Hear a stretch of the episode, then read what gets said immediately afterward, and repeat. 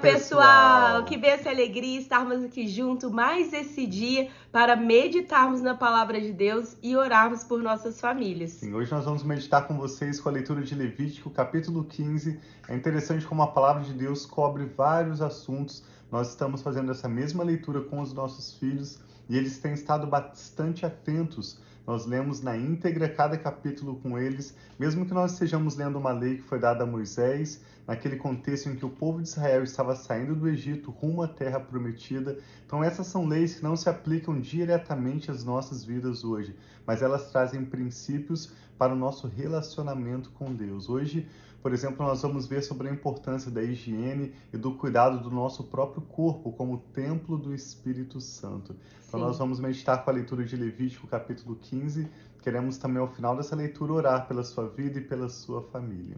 Sim, Pai, muito obrigado por esse novo dia que nós apresentamos a Ti e pedimos a Tua bênção, Pai, a Tua guarda e a Tua proteção. Abre o nosso entendimento e ajuda-nos, Pai, a compreender os princípios, os, aquilo que o Senhor tem para nós no dia de hoje. Nós te louvamos em nome de Jesus. Amém. Amém. Então seguimos te encorajando a permanecer firmes conosco nessa leitura Lembrando, quando o salmista escreveu, por exemplo, o Salmo 119, louvando a palavra de Deus, ele tinha apenas disponível o Pentateuco, esses cinco primeiros livros da Bíblia: Gênesis, Êxodo, Levítico, Números e Deuteronômio. E a partir desses livros que formam o fundamento das Escrituras, o salmista e nós também podemos ter um senso de justiça, de como nos relacionarmos bem com Deus, quando nós nos dedicamos a insistir, persistir na leitura desses textos que são tão fundamentais, nós vamos desenvolver uma capacidade de termos uma compreensão bíblica bem mais ampla, mais profunda. Então hoje nós vamos ler Levítico capítulo 15, que fala sobre as impurezas do homem e da mulher. O Senhor disse a Moisés e a Arão: Digam o seguinte aos israelitas: Quando o homem tiver o fluxo que sai do corpo, o fluxo é impuro ele ficará impuro por causa do seu fluxo, quer continue, quer fique retido. A cama em que um homem com fluxo se deitar ficará impura, e qualquer coisa em que se sentar ficará impura. Quem tocar na cama dele lavará suas roupas, se banhará com água e ficará impuro até a tarde.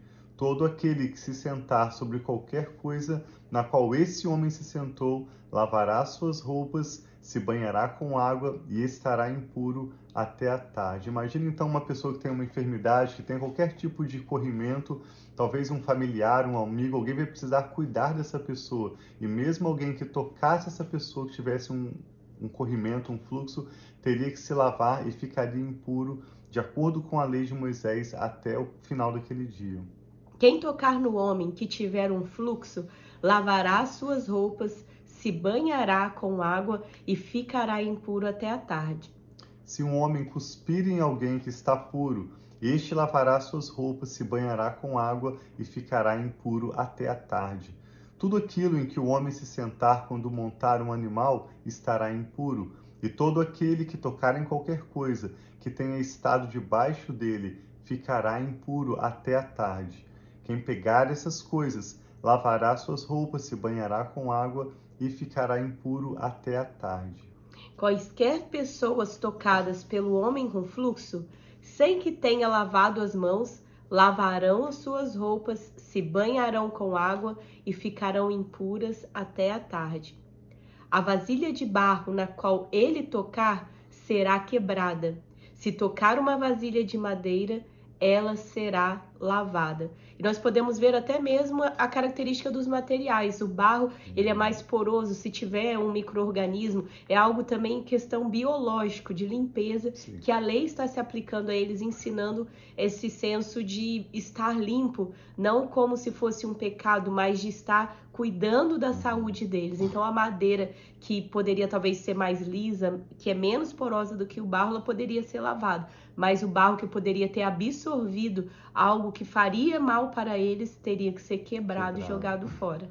Verso 13: Quando um homem sarar de seu fluxo, contará sete dias para sua purificação. Lavará suas roupas, se banhará com água corrente e ficará puro. No oitavo dia, pegará duas rolinhas ou dois pombinhos e irá perante o Senhor, à entrada da tenda do encontro, e os dará ao sacerdote. O sacerdote os sacrificará, um como oferta pelo pecado e outra como holocausto. Nós já lemos alguns dias atrás as regulamentações do holocausto, dessa oferta pelo pecado, assim como também a oferta pela culpa e a oferta pelo, dos cereais e a oferta de comunhão. Assim fará propiciação perante o Senhor em favor do homem por causa do fluxo. Quando o homem sair, de um homem sair o sêmen, banhará todo o seu corpo com água e ficará impuro até a tarde. Qualquer peça de roupa ou de couro em que houver sêmen será lavada com água e ficará impura até a tarde. Quando um homem se deitar com uma mulher e lhe sair o sêmen, ambos terão que se banhar com água e estarão impuros até a tarde. Quando uma mulher tiver fluxo de sangue que sai do corpo, a impureza da sua menstruação durará sete dias, e quem nela tocar ficará impuro até a tarde tudo o que ela, sobre o que ela se deitar durante a sua menstruação ficará impuro, e tudo sobre o que ela se sentar ficará impuro.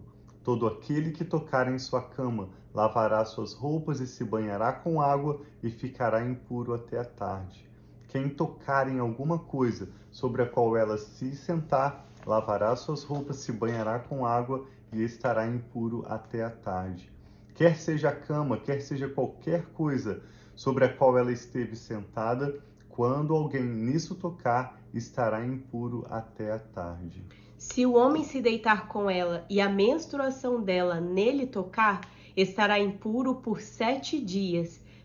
Qualquer cama sobre a qual ele se deitar será impura também. Quando uma mulher tiver um fluxo de sangue por muitos dias fora da sua menstruação normal, ou fluxo que continue além desse período, ela ficará impura enquanto durar o corrimento, como nos dias da sua menstruação. Qualquer cama em que ela se deitar, enquanto continuar o seu fluxo, estará impura, como acontece com a sua cama durante a sua menstruação. E tudo o que ela se sentar estará impuro, como durante a sua menstruação. Quem tocar em alguma dessas coisas ficará impuro lavará suas roupas, se banhará com água e ficará impuro até a tarde. E aqui eu tô lembrando da mulher de, do fluxo de sangue uhum. que tocou as vestes de Jesus e foi curado. Imagina o sofrimento por tantos anos na, nessa realidade que nós estamos lendo agora. Era a realidade de lei, era a uhum. realidade de práticas dos tempos de Jesus, antes de Jesus morrer e pagar todo esse preço por nós e fazer essa nova aliança. O que era válido nos tempos, na vida de um judeu, assim como Jesus era, era toda essa lei. Então aquela mulher com certeza era excluída e ela tocou Jesus, que era puro, que era perfeito, que era santo, e ela recebeu da cura também. Sim, certamente essa mulher sabia da profecia que dizia que todo aquele que tocar na borda das suas vestes seria curado. E crendo que Jesus era o Messias, aquela mulher o tocou com fé. Havia tantas pessoas ao redor que, quando Jesus perguntou quem me tocou, seus discípulos lhe perguntaram, com tantas pessoas te apertando de um lado e do outro, como o Senhor quer saber quem te tocou? Mas ele disse: Alguém me tocou. Como quem diz, alguém me tocou com fé, alguém me tocou de forma especial, porque de mim saiu virtude. E assim nós cremos que hoje nós também podemos orar por cura e nós podemos, pela fé, tocar no Senhor Jesus e você experimentar o seu poder, seja para te curar de um fluxo, de um corrimento ou de qualquer enfermidade. Essa mulher, teoricamente, não poderia ter tocado em Jesus, porque ela estava numa condição de impureza, mas não apenas ela foi curada. Aquela impureza não passou para Jesus, pelo contrário, quando nós tocamos em Jesus, quando nós nos aproximamos dele por fé, nós é que recebemos da pureza, da cura, da santidade, da bênção que flui dele para nós. Vamos concluir, falta apenas alguns versos, verso 28. Quando sarar do seu fluxo, contará sete dias e depois disso estará pura. No oitavo dia, pegará duas rolinhas ou dois pombinhos e os levará ao sacerdote à entrada da tenda do encontro. O sacerdote sacrificará um como oferta pelo pecado e outro como holocausto, e assim fará propiciação em favor dela, perante o Senhor devido à impureza do seu fluxo. Verso 31 encerra dizendo: Mantenham os israelitas separados. Essa palavra separados é a mesma palavra que significa santo, quando você se abstém, separa de algo que é impuro. Mantenham os israelitas separados das coisas que os tornam impuros, para que não morram por contaminar com sua impureza o meu tabernáculo. Olha que interessante que ele menciona o templo, o tabernáculo do Senhor que está entre eles. Essa é a regulamentação acerca do homem que tem fluxo e daquele de quem sai o sêmen, tornando-se impuro, da mulher em sua menstruação, do homem ou da mulher que tem fluxo e do homem que se deita com uma mulher que está impura. O texto encerra chamando o povo de Israel a viver afastado daquilo que é impuro, para que não morram por contaminar o templo do Senhor. Quando nós lemos o Novo Testamento, textos como o apóstolo Paulo escrevendo em Efésios, capítulo 2, finalzinho do capítulo 2 de Efésios, 1 Coríntios 3, 2 Coríntios 6, em vários textos, o Novo Testamento nos mostra que nós hoje somos o templo do Espírito Santo.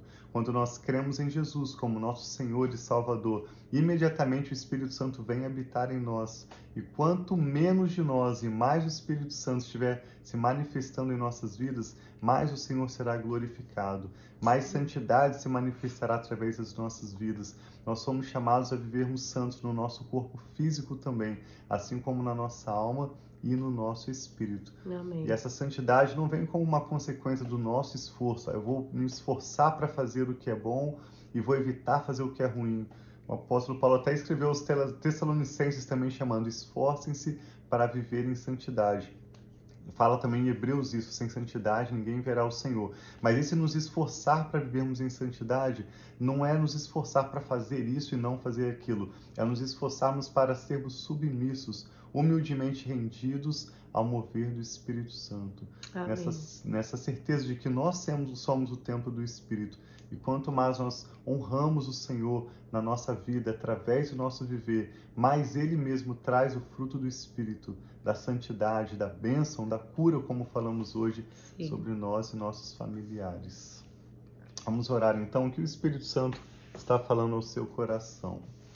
Nós te agradecemos, Pai, pela sua preciosa sim, palavra. Sim. Muito Mesmo obrigada. um texto que, se nós lermos isoladamente, parece tão confuso ou que não se aplica às nossas vidas, nós te agradecemos pelas instruções da tua palavra que nos chama para vivermos à medida que o Senhor nos criou para sermos santos, para sermos para o louvor da sua glória, para comermos do melhor dessa terra, para Sim, vivermos em boa higiene e para Amém, sermos uma expressão de quem o Senhor é na nossa comunidade. Eu Que e a assim Rafa seja, te agradecemos por essa pessoa que ora conosco agora e Muito oramos obrigada, em concordância com os seus pedidos de oração, pedindo que o Senhor venha, ó Pai, de encontro às necessidades dessa pessoa, Amém, trazendo Pai. novos hábitos, pessoa, a santidade que somente o teu Espírito Santo Sim, pode dar, Pai. a libertação de hábitos escravizadores que essa pessoa Sim, quer Senhor, deixar, mas não consegue, Jesus. seja um vício, seja pornografia ou masturbação, seja talvez até mesmo uma doença, algo que essa pessoa adquiriu